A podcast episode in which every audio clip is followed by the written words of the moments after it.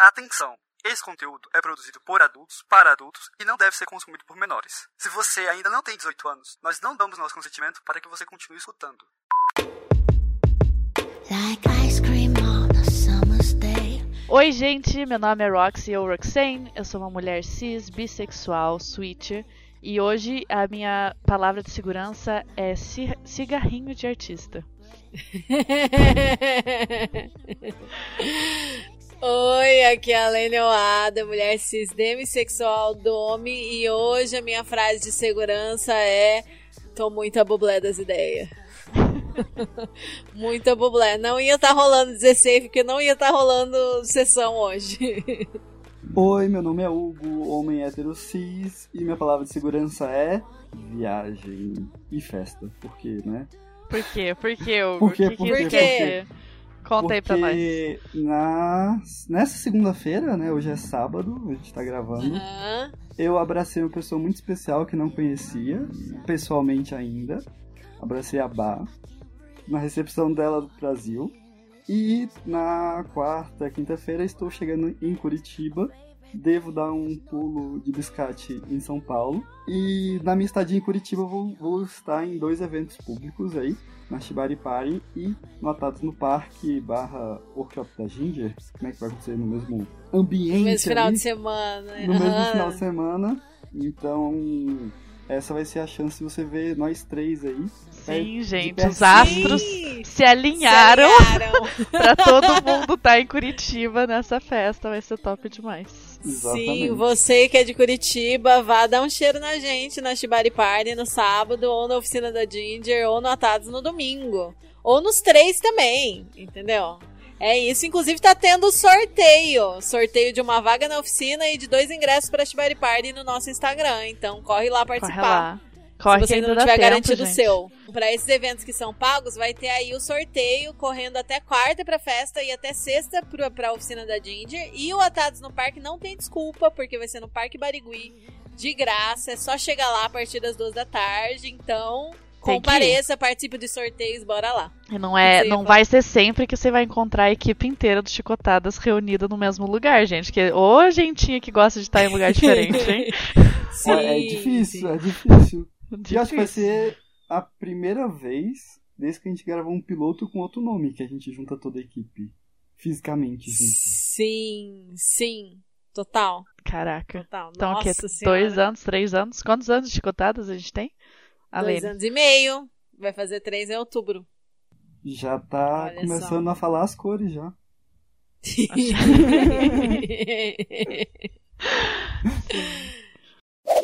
E você está ouvindo Chicotadas, um podcast para debater, democratizar e humanizar o BDSM, a não monogamia e sexualidades alternativas. Oi, gente, bem-vindos a mais um Chicotinho, que é a nossa série de episódios mais leves e rápidos, mas obviamente não menos divertidos e informativos. E hoje a gente vai falar de equipamento.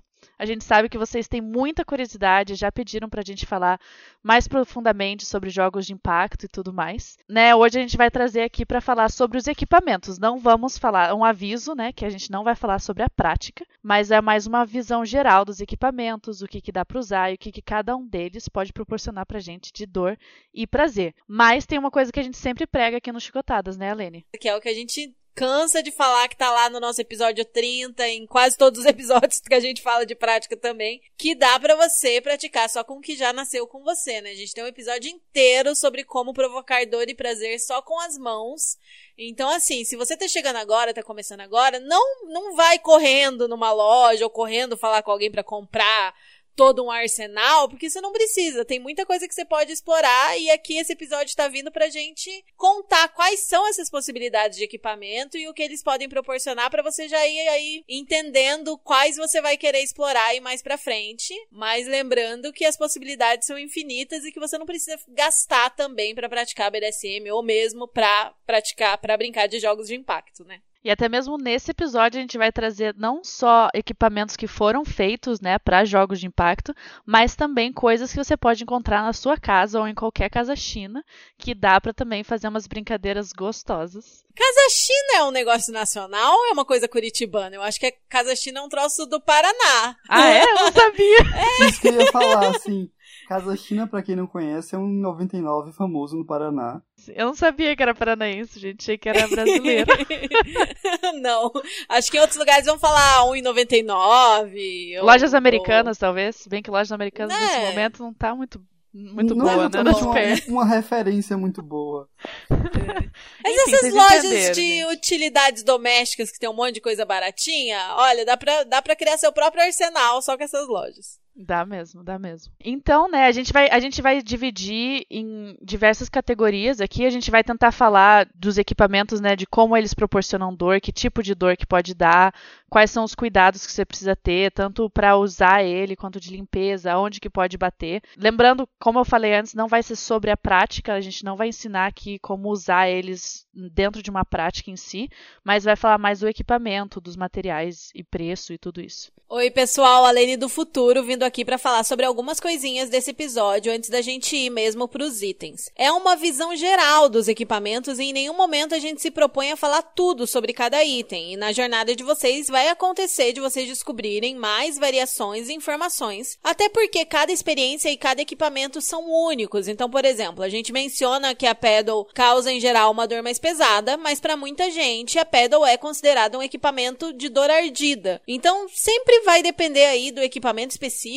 e de você experimentar e sentir mesmo na sua mão e na sua pele. Outra questão importante que apareceu durante a pesquisa foi como a higienização dos itens pode ser algo complexo e específico. As dicas que a gente dá são todas válidas e tão corretas e você pode se guiar por elas, mas muita coisa varia dependendo do material, acabamento e da origem do seu equipamento. A melhor dica vai ser mesmo perguntar para o artesão que fez o seu item como higienizá-lo. Ao longo do episódio eu vou fazer algumas inserções com observações adicionais aí. Tenta adivinhar quais são todas elas. E eu quero agradecer muito a Bea, a Brat Bea e a Ginger, da Ginger Toys. O arroba delas vai estar na descrição. Que me ajudaram aí, fizeram a revisão do episódio e mandaram alguns comentários aí que vão entrar nesses áudios adicionais. E se você não conhece a loja da Ginger, corre conhecer. Ela produz itens em couro, produz corda, produz bastante coisa. Dá uma olhadinha lá, vai estar aí na descrição, junto com as outras lojas que a gente indica aí para vocês conhecerem e comprarem os equipamentos de vocês. Então a gente vai começar falando sobre os equipamentos mais básicos, né? Que são os equipamentos assim que dá pra. Se você estiver começando na prática, você pode pegar e a curva de aprendizado é muito menor. Eu acho que eu reitero Sim. aqui que para todos eles você vai precisar dar uma praticada antes de usar em qualquer pessoa, em qualquer bumbum. Sim. Porque você precisa aprender o seu equipamento antes de usar em uma pessoa, né? Esses que a gente vai falar primeiro são os que você tem um- uma curva de aprendizado mais rápida. Você pode partir para a prática mais rápido. Sim, sim. Que são aqueles que você vai ter um controle maior, né? Que você segurando, você consegue direcionar eles bem, que no caso eu considero que são a pedal ou palmatória, também é outro nome da pedal, e a chibata. Eu vou deixar os nomes todos na descrição pra ficar fácil a referenciação, e a gente vai começar pela pedal, pela palmatória, né? Isso. Sim. É isso. Olha, e pros dois, assim, eu aconselho muito que quando você for treinar, você sentir o peso deles, né? Você bater em você mesmo. Eu almofada, acho gente. que uma almofada Eu acho também. que todo fetichista tem uma almofada que sofre, que é masoquista também, entendeu? Não tem como. Eu acho que a gente sempre tem Sim. uma almofada que é aquela almofada que a gente usa e testa nossos equipamentos toda vez. Tanto a palmatória quanto a chibata você tem maior controle. E é, é algo que dá pra você bater em você mesmo, tá, tops? Batam em vocês mesmos também, pra sentir o peso, sentir a dor, sentir o, peso que você tem que colocar no negócio pra machucar, tá? Porque eu já vi gente pegando um equipamento desse, dando direto numa bunda, dando direto num pé e machucando alguém sem querer, porque botou uma força ali que não precisava pra provocar aquela sensação, sabe? Eu conversando com uma ouvinte e ela, ah, eu tô ansiosa pra primeira sessão. Falei, olha, pega uma almofada, alguma coisa um pouco mais rígida. Ela pegou um brinquedo do filho, que era tipo um, um elefantezinho roxo de borracha, que tinha uma consistência parecida com a da bunda. E eu recebi, assim, uma coleção de vídeos desse elefantinho apanhando na bunda de várias formas. E aí eu fui incitando ela a fazer, a bater de formas diferentes, né? Bate como se você fosse atravessar. Bate como se tivesse quente, então você bate e volta. Então, bate mais com as pontas do dedo, mais com a Legal. palma. vai variando para ela sentir e ela comentou que deu muito mais segurança dela fazer e dela testar depois isso, porque às vezes a gente pensa, ah, bater só tem um jeito. Não, você tem Nossa, pode trabalhar tem. mais a, a Nossa, munheca, você pode mudar ritmo, mudar força e, e fazer várias variações e diversificar, mas não é um episódio sobre isso, é um episódio sobre material e eu já estou fugindo da pauta.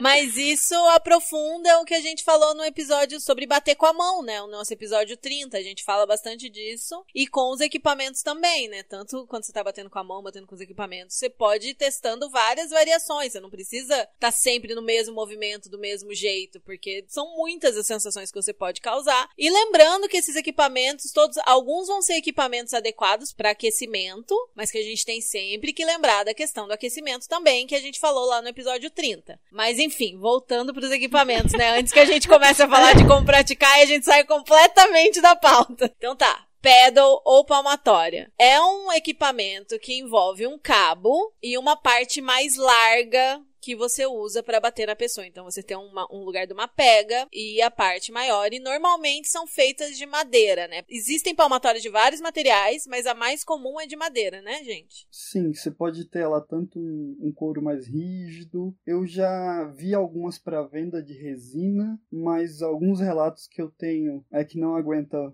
o impacto, a resina não é tão boa, mas não posso afirmar que todas são ruins, mas enfim. De acrílico também eu já vi, mas também tem esse, essa questão do material não, não suportar. Eu acho que a definição é que a, a pedra palmatória ela tem um cabo e daí uma outra superfície larga e mais rígida, né? Independente do que seja o material, é, eu acho que a definição da pedra é que é um pouco mais rígida do que outros equipamentos de impacto. E normalmente a dor tá mais pra pesada do que pra ardida, né? É, é uma dor assim que talvez não, não, não doa tão rápido, mas fica assim por mais tempo. Como que a gente explica isso? Acho que é uma dor mais profunda, né? É a diferença da dor de um soco e de um tapa. Eu acho que é isso. O tapa que é uma dor Sim. mais ardida e o soco que é uma dor mais pesada. Eu acho que isso é uma boa maneira de definir assim.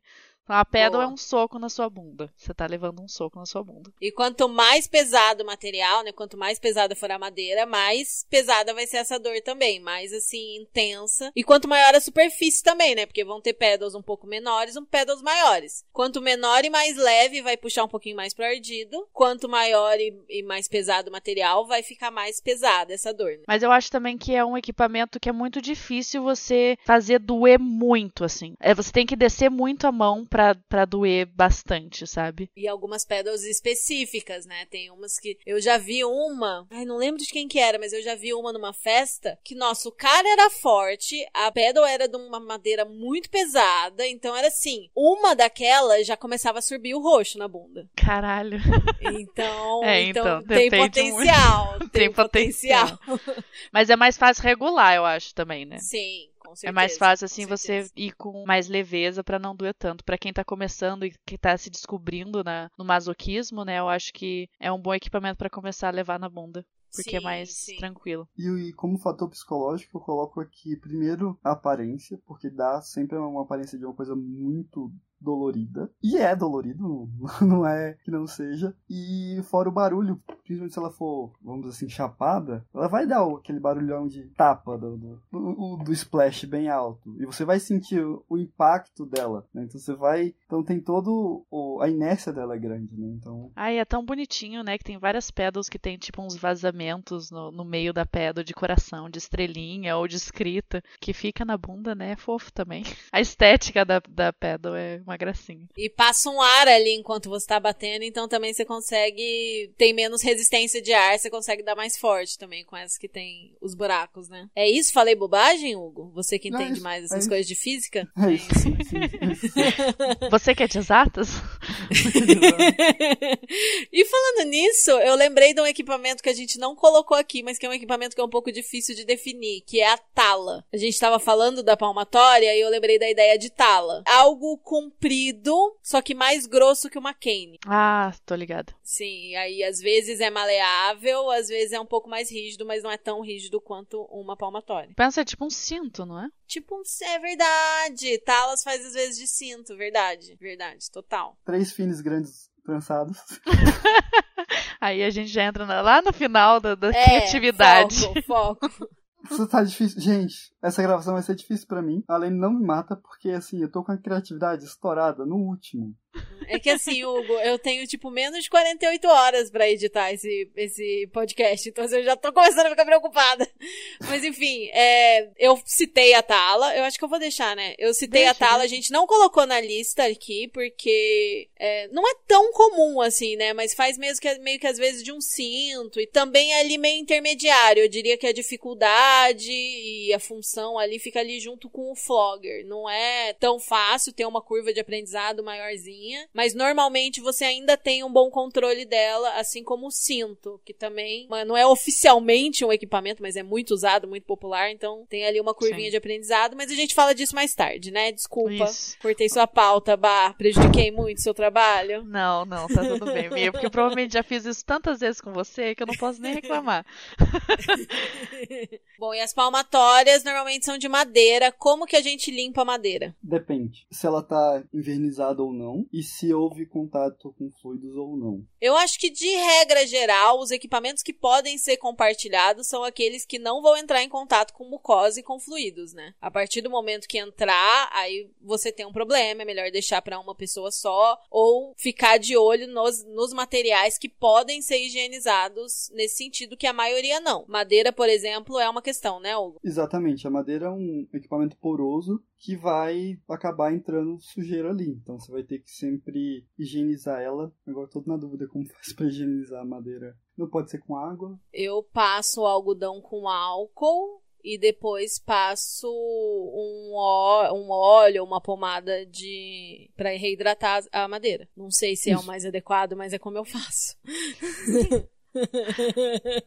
O importante é que não pode ser com água, né? Tem que ser álcool. Ou um, ba- um bactericida, porque a madeira ela pode absorver a água e, e essa água absorvida não. Os poros dela vão criar micro-organismos. né? Então, o mais higiênico é é justamente essa abordagem da Lene de álcool ou o lisoformezinho, enfim, algo nesse sentido. Sim, é, eu passo ali com algodão ou com papel toalha em toda a superfície e eu tenho uma daquelas, pode ser inclusive a cera que você usa pra hidratar corda, sabe? Essas ceras com, com óleos naturais, com ceras naturais, e aí eu uso porque também você tá ressecando a madeira quando você passa álcool, né? E aí pra deixar ela pronta para um próximo uso, eu passo uma cerinha nela, toda uma camada bem fininha, não precisa exagerar, que aí ela já reidrata e fica pronta pra próxima. E quando é de couro, De couro, você tem que usar produto de limpar couro e o produto de, de hidratar o couro. Tem que ser Então, específico daí. Você tem que ser os, os Tem que ser produtos específico. específicos. Se você É. passar álcool ou um outro Água e sabão, que tem gente desinfetante, que passa. você vai acabar reduzindo a vida útil do seu couro por ressecamento. Sim, é muito importante cuidar, né, Pra preservar a vida útil aí do couro e pra não ressecar ele. E outra forma de hidratar o couro, além dos produtos específicos pra isso, vai ser usar óleo de amêndoas ou hidratante corporal. Lembrem sempre de dar preferência aí a óleos e ceras de origem natural e que sejam atóxicas. Quando a gente fala de couro sintético, os cuidados são parecidos e também exige ainda mais cuidado aí com o ressecamento e com a hidratação, mas sempre pergunte pro fabricante ou pro artesão que produziu o seu item. Só algo muito importante sobre a limpeza de materiais, raramente a melhor abordagem vai ser mergulhar os seus equipamentos na água. Eu já vi muita gente fazendo isso, por favor, não façam isso com Estraga, equipamento. gente. Tipo, equipamento de, de impact, né? De impacto que a gente tá usando aqui. Tem, óbvio, itens que você vai poder mergulhar na água você usa no BD. Mas essas coisas de couro, madeira, não faça isso. É, e o preço, né? Nossa, material de BDSM, equipamento, essas coisas, você consegue encontrar de tudo quanto é tipo de preço, né? Sempre. Sim. Acho que qual que é a pedal mais barata que vocês já viram, assim? Eu tenho uma que é uma tábua de carne, que foi 10 reais. Comprada em loja de beira de estrada, sabe? É uma mini tabuinha de carne. Aham. Ela é perfeita. Ela é de uma madeira leve, ela é um pouco mais ardida, mas ela foi 10 reais. É tábua pra servir, né? Não é pra cortar. Sim. Cê- cê- Aí ela é mais compridinha e mais estreita. Eu já vi também, acho que de 10 ou 20 reais no bazar também. Coisas assim. Não sei se seria higiênico usar, agora eu estou Mas pedal, pedal mesmo, de tipo, pedal É, feito. eu já acho que a que eu tenho. Acho que a que a gente comprou daquela vez foi tipo entre 80 e 100 reais, bah, aquela de É. madeira artesanal. Aham. É, foi esse valor. É, isso é uma, é uma pedal, né, feita pra BD, eu acho num preço ok, assim. Mas você vai encontrar Sim. pedal daquelas mais extravagantes, assim, que vai até uns uns 300 reais, já vi, 400 reais, mas é assim, importada e tem, não sei, diamantes na. no, no. Como que fala? No, No handle? cabo. No cabo. Que daí é um negócio assim, né, muito extravagante. Mas uns 80 reais, mais ou menos. 80, 100 reais é o que você vai gastar por uma pedal de BD mesmo, né? Sim.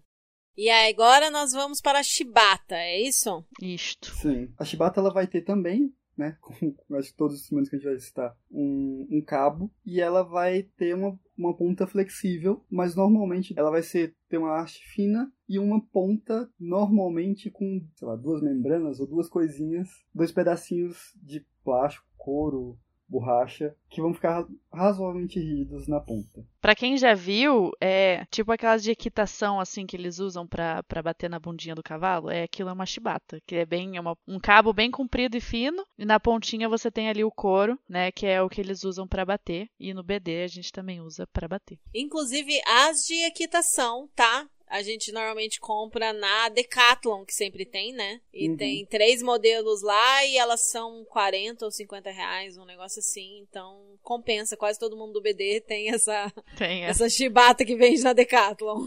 Eu ganhei que no meu aniversário passado, ganhei do pessoal. Essa chibata. Aí essas da Decathlon tem a pretinha, a de estrelinha rosa e uma de, de mãozinha azul. Fazendo ver da vitória. Que são as duas infantis fazendo V da Vitória. E também tem alguns modelos que vendem em sex shop, que vendem com outros materiais. Esses, esses são de borracha, né? Eu acho, essas. Isso, da é uma Decathlon. borrachinha, na- uma borracha, um silicone na ponta. Não consigo E é bem gostosinha. E a chibata, ela dá uma, uma dor mais ardida que a pedal, né? Normalmente, exatamente por ser esse material tão fininho assim, ela é bem mais flexível na ponta. E quando bate, assim, pega uma dor bem mais ardida. Mas não é tão pesada também, né? Você tem que descer muito o cacete pra, pra Sim, machucar pra caralho.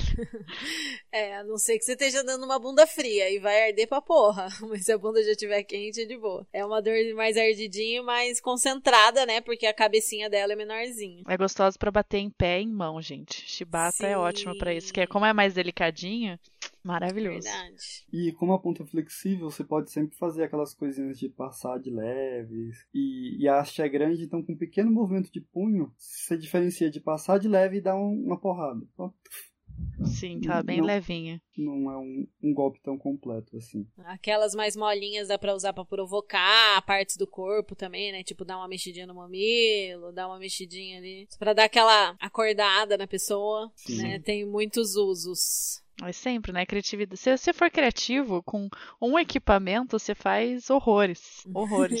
Sim. E essa de limpeza, acho que é passar um alquinho mesmo, se for essas de borracha. Acho que até Sim. dá pra passar sabão, se você quiser, né? As de borracha. e sim, aí as de couro, os cuidados necessários com itens de couro mesmo. É, que Uhum. couro. Sempre muito específico o cuidado, né? Qualquer equipamento de couro que você tiver, você vai ter que ter o seu kit, kitzinho de limpeza. Sim. E preço, né? A gente que a gente comentou, né? Que dá pra comprar na Decathlon ali, você encontra por 40, 50 reais. A chibata é, um, é um, um dos materiais mais baratos, né? Que você consegue encontrar pra BD, eu acho. Sim. De, de impact. Comparado com os outros que a gente tem. Sim, nas marcas especializadas vão ser ali entre 60 e 100 reais, dependendo da marca e do material. Mas é um item que é mais fácil de achar aí na Decathlon e na, em sex shop, ao contrário dos outros que a gente tá falando nesse episódio. Claro que vão ter as diferenças entre os itens de artesãos e de sex shop, principalmente na durabilidade, né? O item feito por um artesão vai durar muito mais. Mas se você já souber o que você tá procurando e testar presencialmente, não vai ser tão complicado achar uma chibata de qualidade fora das marcas artesanais. Até porque agora a gente vai para um item que, se você quiser um bom, você tem que comprar de quem faz. Não tem muito como, né? Exato.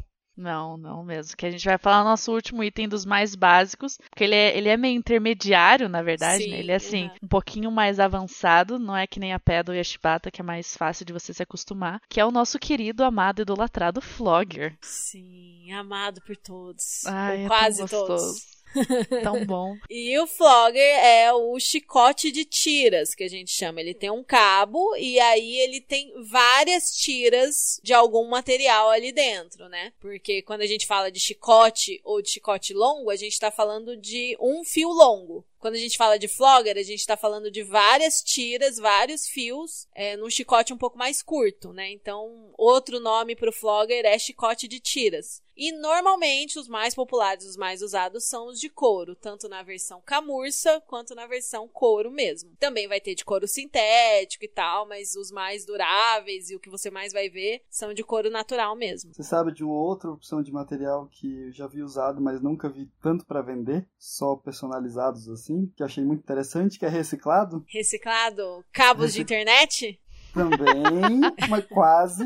É, mas que eu, que eu achei bem gostoso. Fini. Também, mas de câmera de pneu de bicicleta. Da ah, borracha. Nossa. É, então, se vocês quiserem uma opção vegana, é, não conheço ninguém que faça, porque é bem trabalhoso. Mas se alguém fizer e vender, por favor, indique. Que eu gostei bastante. E ele é muito mais fácil de higienizar, por ser uma borracha. Então você só, só passa um álcool, só tem cuidado ali com não ressecar. Uma opção vegana bem interessante. Bem razoavelmente similar ao couro. É, o Flogger ele tem essa versatilidade, né, que a gente estava comentando aqui, porque tudo que você puder colocar em tira, você pode fazer um tipo de flogger, né? A Lene falou corda de é, cabo, Cabo né? de internet. Cabo de internet, fine. Tem muita gente que gosta do. A galera que gosta do, do hard mesmo, gosta de abrir pele, né? Tem gente que faz de cabo de aço. Não é cabo de aço, que faz de metal, assim, sabe? Tipo, tira Aham. de metal. Ou que faz de couro, mas bota taxinha. Ou de, da, de cola quente, né? Aqueles tubinhos de cola cola, quente, quente. Um sim, clássico.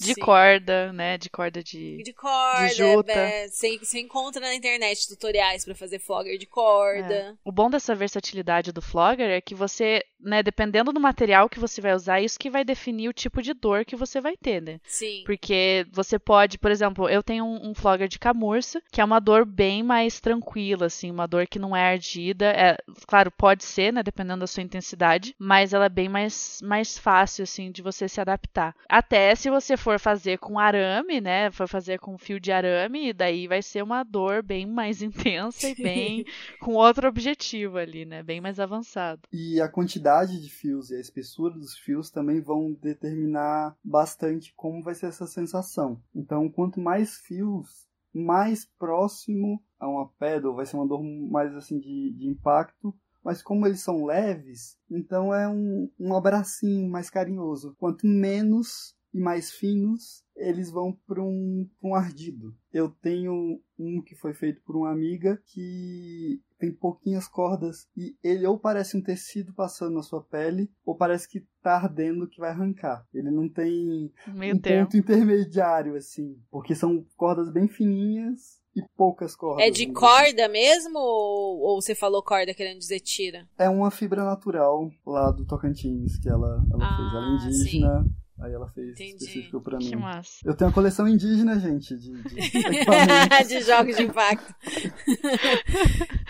Eu amo. Outras questões que afetam a intensidade do impacto dos floggers, além né, da grossura e da quantidade das tiras, como o Hugo falou, são duas. A maciez do material, por exemplo, a camurça vai ser mais carinhosa, melhor para aquecimento, puxando ali pro pesado, enquanto o couro vai ser mais ardido e também o comprimento das tiras, porque quanto mais longas, maior vai ser a dor do flogger, e se for um flogger mais curto, vai doer menos do que um flogger com a tira mais longa também. Sim, então se você estiver procurando aí, tá ouvindo, tá interessado em comprar um flogger, pensa um pouco assim que tipo de experiência que você quer ter ou proporcionar pra alguém, né? Qual que é, qual que é a tua in- intenção pra você ver que tipo de flogger, porque assim, flogger você vai encontrar muito tipo, né? Onde você for comprar vai ter assim uma, uma gama infinita de possibilidades pra você fazer. Então é, é, é bom você saber especificamente que tipo de experiência você quer ter com o flogger pra saber que tipo de flogger comprar. Ah, mas qual que eu compro primeiro? Qual que você me aconselharia? Eu acho que é interessante, se você quer explorar a parte do, do jogo de impacto, é interessante você ter um flogger, né? Se, se o estilo e a dor e tal te interessar. E eu aconselho sempre buscar um que o seu primeiro seja de camurça, com uma boa quantidade de tiras e tiras um pouco mais grossas se você tiver como escolher, porque vai ter menos chances de acidente e você tem mais versatilidade, porque é um equipamento que você pode usar muito bem para aquecer também. Você não precisa usar usar só pra causar dor. Inclusive, muita gente que é mais masoca acha que o flogger é tipo um carinho, sabe? É tipo um soquinho gostoso na bunda. É bom pra Então, aquecer, né? É muito É bom bem pra usar bom pra pra aquecer. aquecer o de camurça e dependendo da força que você faz e do jeito que você bate, você consegue fazer doer também, né? E depende do masoca também, claro. É, e o Flogger a gente colocou né, no final da- da- desse primeiro grupo, porque ele é um que você vai precisar, depois você comprar, você vai precisar treinar com o seu Flogger. Não Sim. adianta, você pode às vezes ter utilizado outros Floggers de outra pessoa, ter treinado, ter aprendido a bater ou alguma coisa disso, mas a partir do momento que você tem um que é o que você vai usar, você tem que dar uma praticada com ele, pega aquela almofada masoquista lá da sua casa, vai, vai bater Sim, nela, porque sim. é muito, você tem que aprender a direção, como que você segura, onde que você,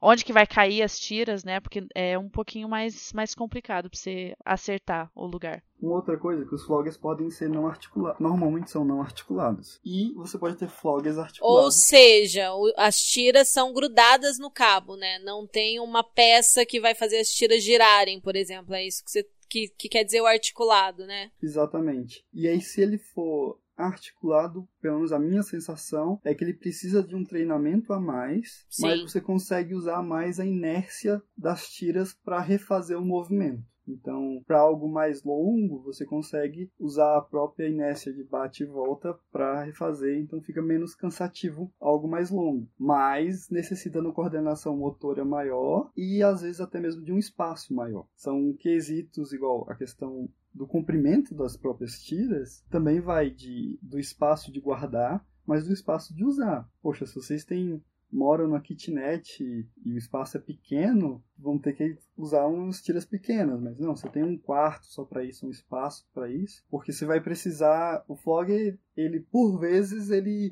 é um instrumento bem democrático, porque ele bate no top, bate no sub e tá, fica todo mundo feliz. O Flogger é um instrumento democrático. Adorei. Ele bate em todo mundo. Ele bate em todo mundo, no top, É. no bottom. Eu amei. Às vezes no público, mas enfim. É. Essa coisa do comprimento das tiras também vai ditar o quão longe você vai ter que ficar da pessoa pra bater, né? Você tem que saber se posicionar. Por isso que é tão importante você praticar antes pra você conseguir aprender essas diferenças do flogger que você vai usar. Sim, e a partir do Flogger, todos os outros, eu recomendo muito que você treine, se você tiver como, com alguém que sabe mais que você observando e fazendo apontamentos. Então, é, eu aprendi tendo gente observando. Es- Todas as primeiras vezes que eu usei, eu consultei outros tops que estavam no recinto para ver se eles tinham alguma dica, tinham alguma orientação. Eu lembro uma vez, a vez que eu conheci o Hugo, eu tava usando pra bater na Kit, um flogger dela, e aí o Hugo veio, veio e falou: Não, vem aqui, vem aqui, dá um passo pra trás, fica aqui. E tipo, numa, numa mudança de lugar que eu tava, num passo que eu dei pro lado, o golpe saiu muito mais fácil e muito melhor mirado. Então, às vezes, você precisa de alguém olhando de fora pra você conseguir aperfeiçoar a sua técnica também. Com o flogger e com as outras coisas também. Senão você não tem nem como saber se tá fazendo alguma coisa errada. né? Verdade, verdade. E também muito importante o flogger, o que mais acontece, do golpe vazar, né? E às vezes você não percebe. Se você for iniciante, seu bottom for iniciante, ninguém vai perceber. Então é sempre muito importante aprender, se você tiver como, com a supervisão de alguém que saiba mais que você e possa observar essas coisas. Vazar no sentido de dar a volta no corpo da pessoa e bater na lateral ou, ou fazer a volta e acabar batendo na frente da pessoa. É, é complicado isso porque pode causar uma dor que não vai ser tão legal. E não é muito bom você bater do lado da pessoa, sabe? É sempre bom você mirar ali na parte que a gente fala lá no episódio 30, né? Na parte que tá visível na frente da bunda. Se você fica. Se o golpe vaza, né? Quando as tiras dão a volta, elas acabam pegando lugares que não é pra pegar. Então é bom ter, ter essa visão aí do, da mira do golpe quando você vai bater.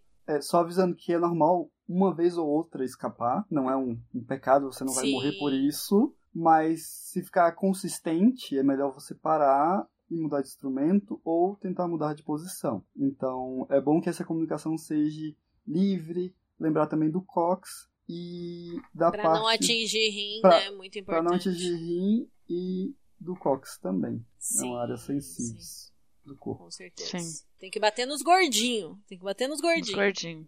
Exato. Na bunda, gente. Usa a bunda, né? Tão, tão universal a bunda. O flogger tem uma questão que, assim, é, Você tem que guardar ele penduradinho pra não dobrar tira, não dar ruim. Se você tiver a oportunidade de guardar ele esticado, é muito melhor. E eu, a Lene, como né, não tenho oportunidade de ter 500 floggers, eu evitaria a todo custo bater em alguém com a mucosa exposta, bater em alguém que, que tem algum perigo de pegar fluido. E também na hora de limpar, é muito importante também deixar arejar, né? Tipo, eu gosto de passar o, o, o limpador, alguma coisa pra dar uma umidificada ali e deixar secar no ar natural, deixar arejar um tempo antes do próximo uso. E o flogger é um dos itens que vão ser mais caros, né? Porque você vai ter que comprar de um artesão mesmo e é algo que dá mais trabalho, então eu acho que eles começam ali nos 180, 200 reais, né? E aí pode ter, a partir disso, você vai achar flogger de 300, 400, 500, vai variar bastante conforme o material e os detalhes, a dificuldade e tal. Ixi, Flogger vai até muito caro, né?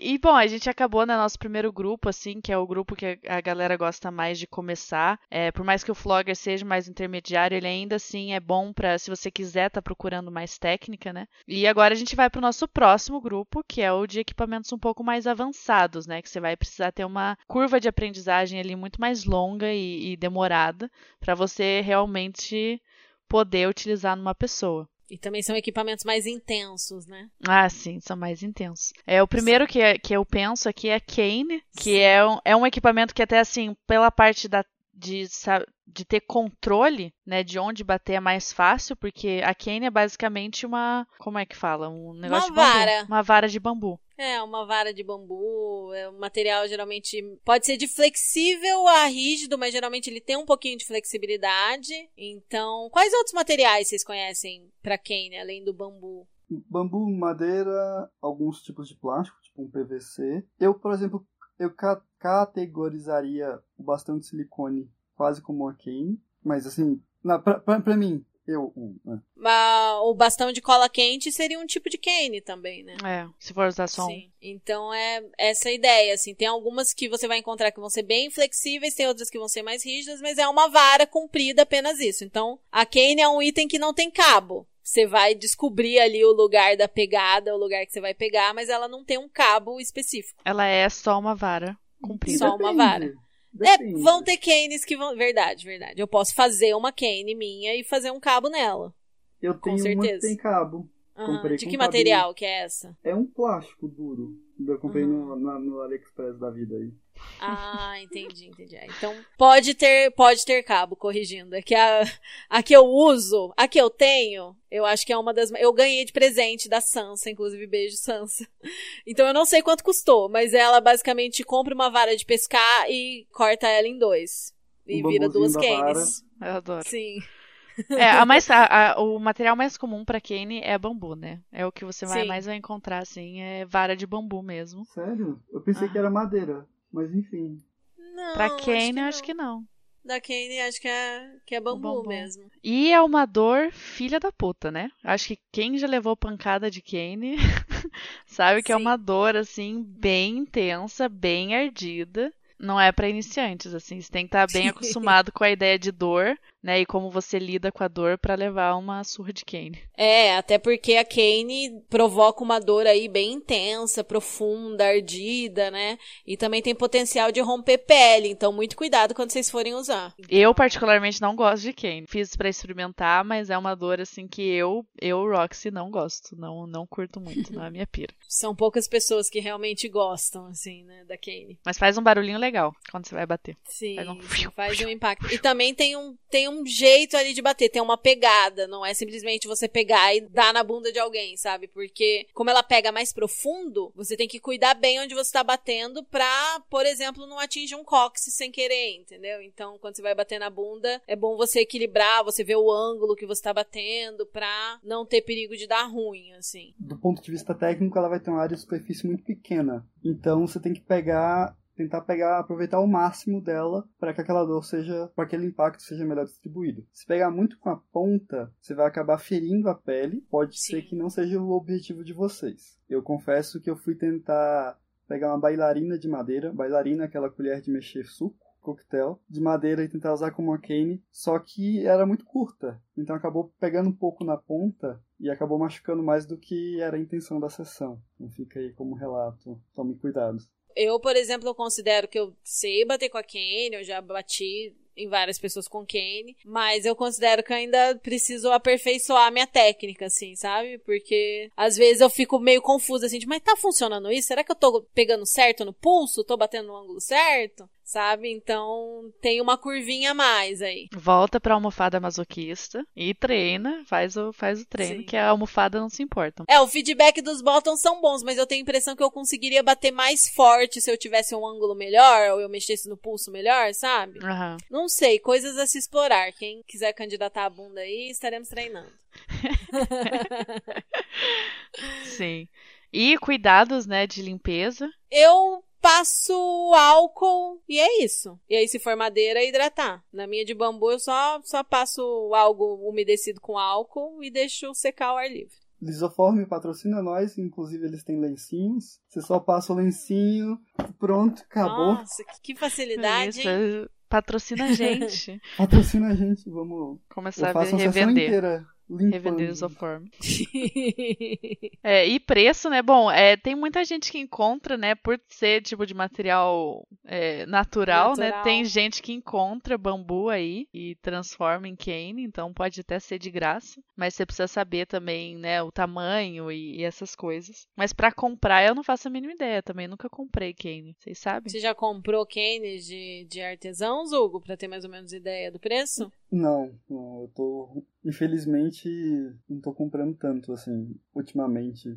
A do AliExpress você comprou foi quanto? Eita, não lembro, não lembro mesmo. Tem artesãos que vendem cane? Agora eu Tem. fiquei na dúvida. Tem, tem. A gente pode deixar uma listinha de lojas na, na descrição, né? É. Hugo? Você quer fazer Sim. uma, uma listinha de, de pessoas que vendem produtos de, de impacto? E aí a gente deixa na É, eu descrição tenho do aquela episódio. lista, eu só faço a Uhum. filtragem ali. Eu acho Podemos uma boa. fazer isso.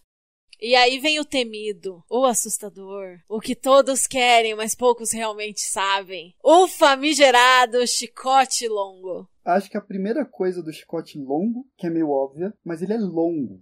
Então, olha só, incrível! Então você precisa de um espaço longo. Assim, Sim. eu já Sim. apanhei de um de 6 ou 7 metros, então, e a sala precisa ter 6 ou 7 metros. de Precisa espaço- ter um, um, um raio, né, de 6 ou 7 metros. Então ela precisa ter 14 metros numa ponta a outra? Não, não, você precisa ter uma distância do top pro sub de 6 ou 7 metros. Aham. Mas pra manejar o chicote precisa de mais tempo em vo- lugar de espaço em volta do top, não precisa? É, precisa, então, você vai precisar de acaba, sei lá, 10 metros é, da É. a sala. Então, assim, não é todo mundo que tá tendo esse espaço. E tem um pequeno detalhe, que quando você estoura, quando você bate ele, a ponta do chicote quebra a barreira do som. Inclusive tem um vídeo super nerd sobre isso, eu- deixo linkado. E causa um estrondo supersônico. É um barulho mais alto do que um tiro. Aham. Caralho. Então não pode ser feio, né? Eu considero como tentando política de boa vizinhança. Não é muito legal que seja feito no apartamento. Mesmo que você tem um apartamento desse tamanho, que seus vizinhos vão ficar Fica um pouco assustados. incomodados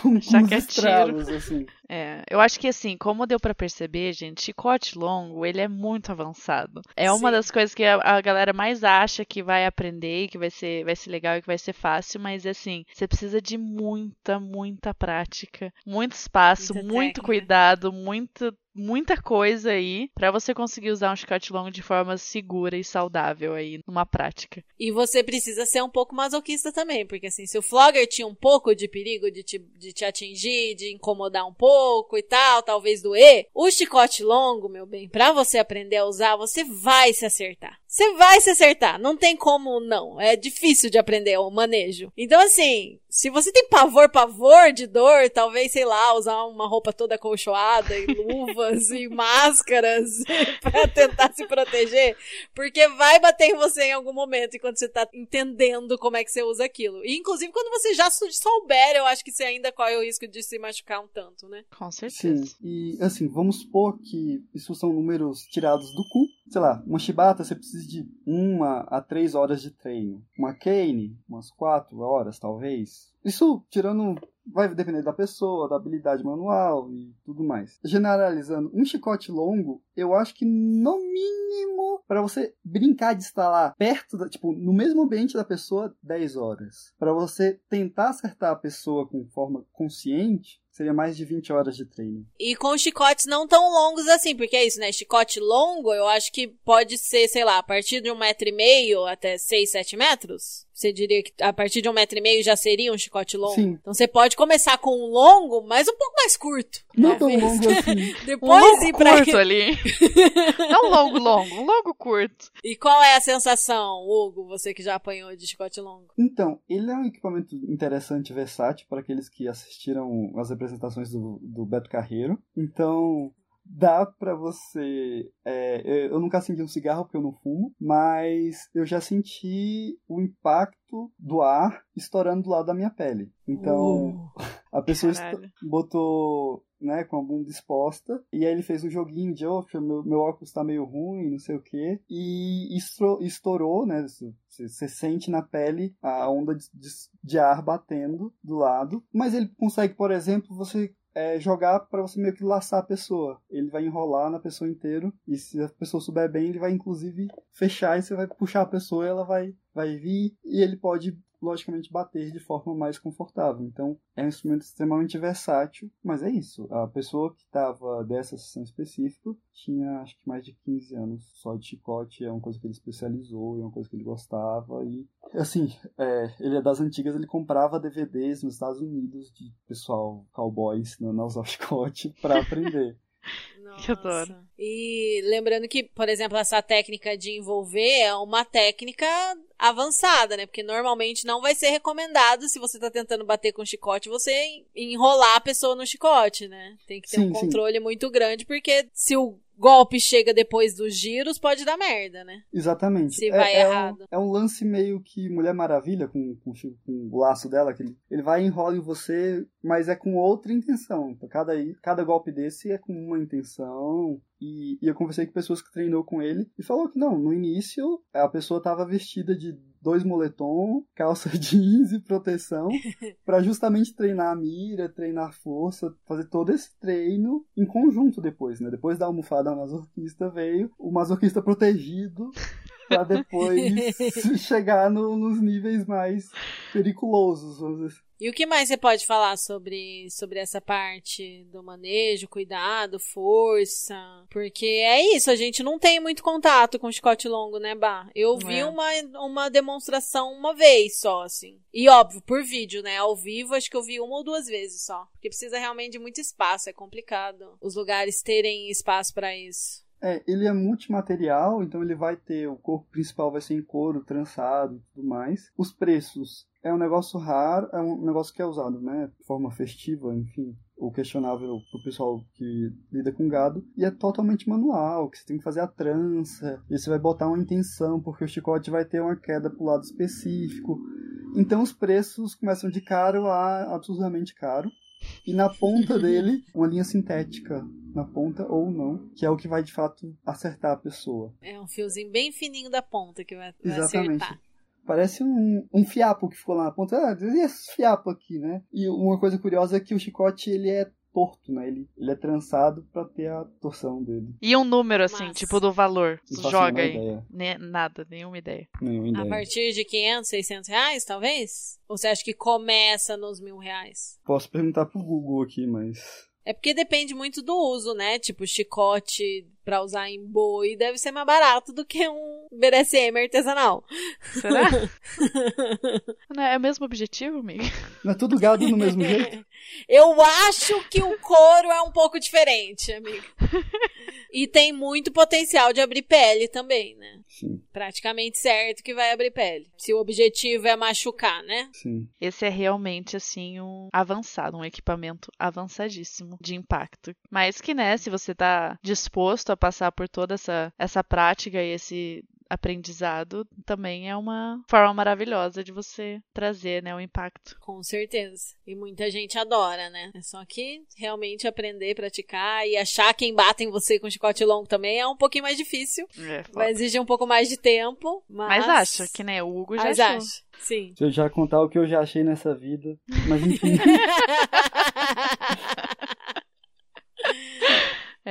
E vamos agora, né, para acho que é a nossa categoria favorita, que é o que o- o BDSMer mais gosta de fazer, que é ir numa loja assim de, de 1,99, loja de. Como é que fala? De utilidades domésticas e encontrar ali o seu equipamento para levar para casa por 10 reais ou menos. Então a gente vai falar assim de todos os equipamentos que não são feitos, né, para jogos de impacto, mas que dá para adaptar e muita gente usa e tem no seu arsenal ali para para usar na- nas suas práticas. Ou pega o que já tem em casa, né? É. Exatamente. Como o cinto. Se você tem um cinto aí de couro natural, pode ser o que você tá usando, entendeu? Já tem um impacto visual e sonoro. Você tirando o cinto Ai. do cos, segurando, Ai, dando gatinho. aquela estalada no cinto e vindo pra bater numa bunda. É, Gatinhos é popular, intensos é aqui. popular. Pode ser qualquer material do que o cinto é feito, mas o couro natural tem seu valor, né? Exatamente. É, mas aí sempre dá aquela inspeção antes para ver se seu cinto não tem nenhum detalhe de metal na ponta, porque esses detalhes de metal podem abrir feridas e tal. E aqui, irmão do cinto, para aqueles que já fizeram alguns modelos de arte marcial, tem as faixas de luta. Podem inclusive envolver o elemento de humilhação. E aí você pode bater nela dobrado ou não, molhado ou não, com nó na ponta ou não. Ainda não fiz o teste, mas ainda quero fazer. Tentar tecidos congelados e a faixa talvez seja um deles que eu vá testar e eu- depois eu conto. Inclusive, você se você entende de tecido, ou se você não entende e quer dar um palpite, talvez eu abra uma enquete de o que você acha que vai acontecer com quando bater com a faixa congelada e com um meião congelado. Não façam isso em casa por enquanto, tá, gente? Deixa o Hugo ser a cobaia, aí vocês veem se funciona, porque vai que dá muito errado. Não sigam essa dica até ele confirmar se deu certo. Ele tá fazendo pesquisa fazendo científica, gente. Não é uma Exatamente, indicação. São, são pesquisas aí. Outro no, no item de vestuário aí que, eu- que é- pode ser sempre bem divertido e humilhante. Essas são havaianas. Havaiana é um clássico. Uma A chinela, né? Aquela, aquela clássica chinelada. Eu não recomendo o arremesso, porque você precisa ser mãe ou ter treino de pontaria, né? Aham. É, mas aí a batida dela, e às vezes as pessoas só pensam em bater nela com uma face cheia, é, chapada. Sim, que é a forma mais segura e melhor de usar, mas dependendo da sua intenção, você pode bater com a lateral dela. Ela vai ser bem mais intensa a dor e pode ser outro uso. Aí você pode pedir pra pessoa limpar com a boca, enfim, essas coisas, né, que a gente já, já conhece dos usos. é. Daí usa outras práticas, não é Exatamente, mesmo? não sei porquê. É, Mistura as ali. outras práticas aí. Na cozinha você encontra muito, né? A Lene já comentou que encontrou a, a tábua de, de cortar carne de madeira, que serve como pedo, mas também tem também a famigerada colher de pau, né? Quem Sim. nunca pegou uma colher de pau para bater na bunda de alguém? Que não deixa, não deixa de ser um tipo de pedal. É um misto, é uma mistura, ele é um híbrido entre a pedal e a chibata, né? Porque não é tão E chibata, grande, é. mas também é maiorzinho, enfim. E tem um cabo comprido. É um equipamento de impacto favorito de muita gente, a colher de pau. Sim, aliás, a Sansa já quebrou uma colher de pau na minha bunda na casa da Lene. Lembremos desse momento. E, sobre quebrar equipamentos, é sempre interessante entender como ele é construído e dar uma checada, dependendo do material, antes e durante e depois da- da- das práticas. Por exemplo, ah, Sim. poxa, não tem uma colher de pau, mas aí você vai pegar uma, uma colher de silicone com um pedaço de metal, aí você tem que ver como é que ele vai estar reagindo porque para que ele não nessa destruição ele não machuque. Poxa, você vê que trincou, que a madeira tá trincada, tá abrindo, já descarta, infelizmente, você perdeu ali um instrumento de bater, talvez ainda sirva um pouco para cozinhar, mas dá aquela aquela lixada para higienizar, inverniza de novo e bola para frente. Enfim, então tem que sempre tomar cuidado não só com os equipamentos improvisados, mas com os autênticos de você sempre estar revisando eles para ver a integridade. Além da colher de madeira, também dá pra usar espátula de silicone. Esse tipo de material também é interessante. E você quer falar de mais algum equipamento? Que aí depois a gente pode falar do tipo de dor de cada um num geralzão, assim, só pra galera ter mais ou menos ideia da sensação de cada um. Olha, de instrumentos gerais, é, nós ainda temos outra forma de usar o meião, que é com um peso na ponta, que pode ser desde um, uma outra meia, pode ser um clássico militar, que é um sabonete. Então, para você vai quanto mais pesado e duro for o instrumento, mais dolorida vai ser essa Mais pesada vai ser essa dor, né? Ou É, mais, mais doer, pesada. ou de doer mais mesmo, mais profundo, talvez. é que vai depender do, do que você está usando, né? Vai doer mais. Tem um fine, Tem o fine, aqueles fine comprido, aquela balinha de goma comprida. Aí temos é, tonfa ou cacetete, bastão retrátil, é, deixa eu ver o que mais. É, régua, dependendo do tipo de material. Se for de metal, ela corre o risco de rasgar a pele. E de acrílico, ela pode. ela quebra facilmente. Mas aquelas réguas molinhas que não quebram, aquilo dá uma lambida na bunda, senhores, que olha, É? inesquecível. Que delícia. Escova de cabelo. Lo- Logicamente, eu, Hum, sim, tem toda uma cultura das escovas de cabelo pra spanking. Verdade, Exato. bem lembrado. É, logicamente aqui eu não, não me responsabilizo por nenhum uso ou destruição dos equipamentos depois do uso. E provavelmente nenhum dono da bunda vai. Lógico que dentro ali da cena você pode fazer essa cobrança, né? Mas Conheça seu perfil de risco e responsabilize-se pelas consequências. É pelas basicamente isso. consequências. Exatamente, né? Exato. Cabo de internet. Cabo de internet. Cabos e fios em geral, né? Tipo um fio de carregador de celular, por exemplo, já usei pra bater, vai ser diferente aí de um cabo de internet, como a gente tá falando.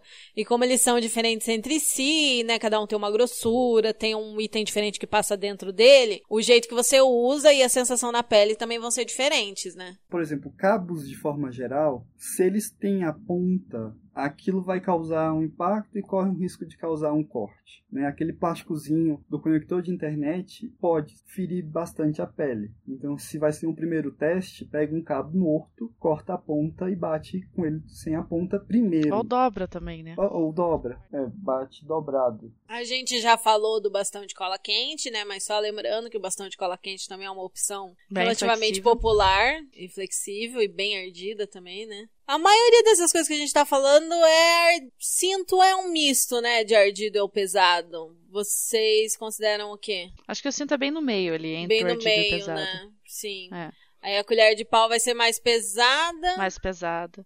Chinelo mais ardido. Colher de pau é de pau, então vai ser mais pesada. Uma espátula de silicone tem aquela coisa mais emborrachada, vai ser mais ardida. O chinelo é mais borracha, vai ser mais ardido. A meia com sabonete dentro vai ser mais pesado. O bastão de cola vai ser ardido. O cabo da internet vai ser ardido. Tudo depende ali da- do material e da superfície de contato com a tua pele. A escova de cabelo vai pode ser os dois, mas ela vai tender a ser ardida pela área de superfície que vai encostar no corpo. É, eu já vi relatos de bater com cabide, mas aí vai depender do, É, do aí a material. gente já tá, já tá indo. Não, basicamente, se, se você quer o suficiente, você pode usar qualquer coisa pra bater em alguém. Mas talvez você só possa bater uma vez. Sim. É. Porque você vai destruir a coisa ou vai machucar muito. Mas, tipo, ou não vai machucar nada e não vai servir de nada. Mas, assim, sendo criativo o suficiente, dá pra usar quase tudo, né? Esses são os mais populares, digamos assim, né, Hugo? Sim, e pensando em instrumentos que podem ter uso geral, a velha e conhecida toalha, por exemplo. Toalha Ai, sim. molhada. Hum, Toalha sim. molhada na bunda. É, você pode. Ela pode, se você tipo, embolar ela e bater tipo, com todo o corpo, pode ser uma dor de impacto. Que uma toalha pode pegar aqui um litro, um litro e meio de água. Né? Então você imagina que você vai ter aquele litro de água ali distribuído. Então aquilo vai ter uma força grande. Ou só aquela pontinha da toalha, Toalha é almofada, é, bolas de, de uso geral que você vai arremessar, mas aí você tem que preocupar onde essa bola vai re- respingar, se não vai quebrar. É que nem, que nem a Lene comentou, né? Sendo criativo, você pode usar muita coisa da sua casa para jogos de impacto. Muita coisa. Às vezes só uma vez, ou às vezes não vai ser bom, ou às vezes vai ser muito difícil, mas dá. Dá, dá pra pensar em várias coisas. E vocês, gente, qual que é o, o, o favorito de vocês dos equipamentos? Como eu sou top, eu, eu gosto muito do Flogger. Quero, queria muito comprar mais vários Floggers marcas. Vocês querem mandar Flogger pra gente testar? A gente aceita. Porque eu tenho um só, mas eu queria ter vários, assim. Sempre que eu encontro um novo, eu gosto de testar, gosto de experimentar. E gosto bastante das minhas chibatinhas também. Eu tenho uma de coração, tenho uma de estrela, ou tinha, porque o Flávio quebrou, mas ele garantiu que vai comprar outra pra mim. E é isso. E você, Hugo, você tem preferidos conforme se você tá de top, se você tá de bottom? Então, como top, eu gosto sempre de ter um Flogger e mais algo. O meu lado sádico ama um Ken ou uma Shibata por, Deus me livre. por ser em lugar específico, mas não pra fazer aqueles punk, Pra dar aquelas batidinhas chatas no interior da coxa, fazer um bastinado, que é bater na sola do pé, dar aquelas batidas de correção. Então, é um instrumento feito Mamilo tão gostosinho. no mamilo, Só dá, na pontinha do mamilo, assim. dá aquelas estocadas assim, ó, tuf, tuf, com cane, só pra pessoa ficar, Ficar esperta. ficar esperta. Como sub, eu acho que eu gosto dos floggers e eu gosto muito da brincadeira de tentar adivinhar o que que tá acontecendo. Sim! Ah, é é uma muito brincadeira muito, divertido. boa essa. Eu já fiz uma vez em sessão. É muito bom. Você pega várias coisas, venda a pessoa e faz ela adivinhar o que, que você tá usando pra bater. E, e das coisas inusitadas que eu apanhei que eu não gosto, mas é interessante usar, são dildos. Bater com pinto é um Sim, trem curioso, assim. sim. Funciona, funciona. Funciona. Adoro. Eu acho que pra mim eu gosto muito de flogger, tanto em qualquer uma das posições. Flogger com certeza é um dos meus equipamentos favoritos da vida, assim. Mas eu também curto muito um cinto, cara. Um cinto ali, assim. um clássico, só- né? É um clássico. Só a est- estética, sabe? Só, só o fato de você já, já descer ali na hierarquia quando a pessoa tá tirando o cinto da calça, já, nossa, a cabeça vai pra muitos lugares. Você que Então- gosta do, do, do espaço mental, né? De entrar psicologicamente, tá tirando o cinto do Sim. cós, já foi, já foi. Nossa, Pronto, já foi. fui. Já tô lá embaixo, já, já tô.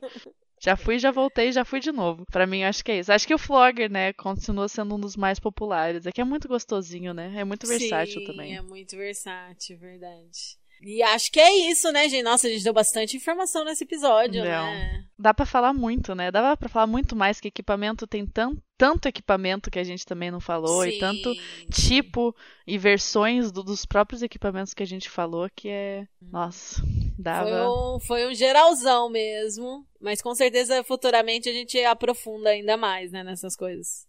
Posso fazer duas menções honrosas. É, calçadeira longa, bota aí no Google, que é um instrumento de calçar sapato. E, e aí ela normalmente é, é côncava, então você tem os dois lados para bater. E é um instrumento que, se você não sabe o que é, fica meio incógnito. E uma outra menção honrosa, a mata-mosquito. Tanto os, os baratinhos, quanto tem um que se comprou na Liberdade.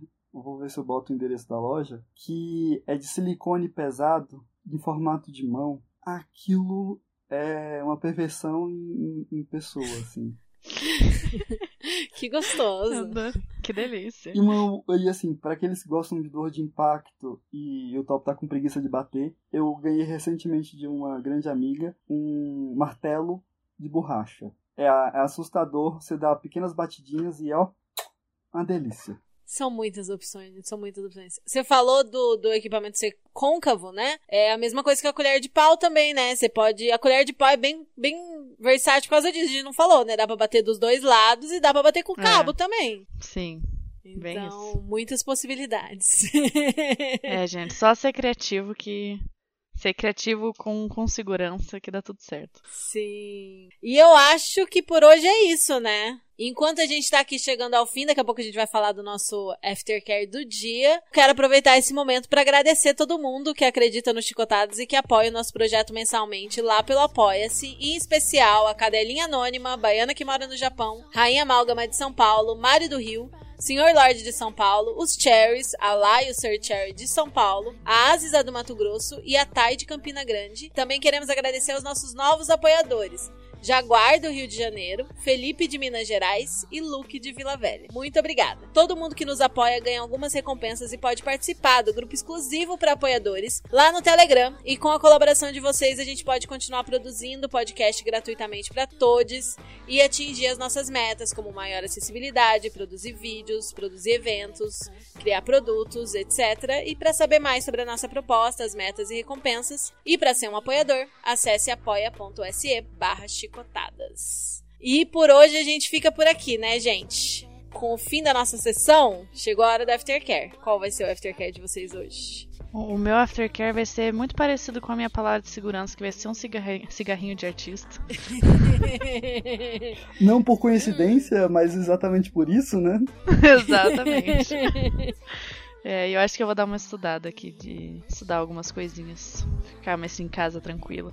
E você, Hugo? É, meu aftercare eu vou com café agora, que eu já estou ligeiramente atrasado. E depois eu vou ter uma sessão. E queria pedir para os apoiadores que tiverem ideias malucas de itens de madeiras que eles comprariam, porque só tem ideias malucas de coisas de madeira todo mundo tem. Mas aí fica difícil, porque a pessoa tem que ter a ideia e tem que ter o dinheiro. É uma camada a mais. Uma camada a mais, mas essa camada é importante por enquanto. E também anuncio em, em sigilo para aqueles amantes da hierofilia que salvem dinheirinhos que lá pro final do ano eu vou ter uns produtos exclusivos. Que delícia. Olha o mistério aí, gente. Ok, ok. O meu aftercare vai ser limpar esse áudio e começar a editar, que esse episódio já está atrasado. Vai dar bom, amiga. Vai, dar, bom. vai dar bom. E é isso, gente. Espero que vocês tenham gostado. Até a próxima, né? Até a próxima. Até, gente. Um beijo. Beijo, Beijo, tchau. tchau. Tchau.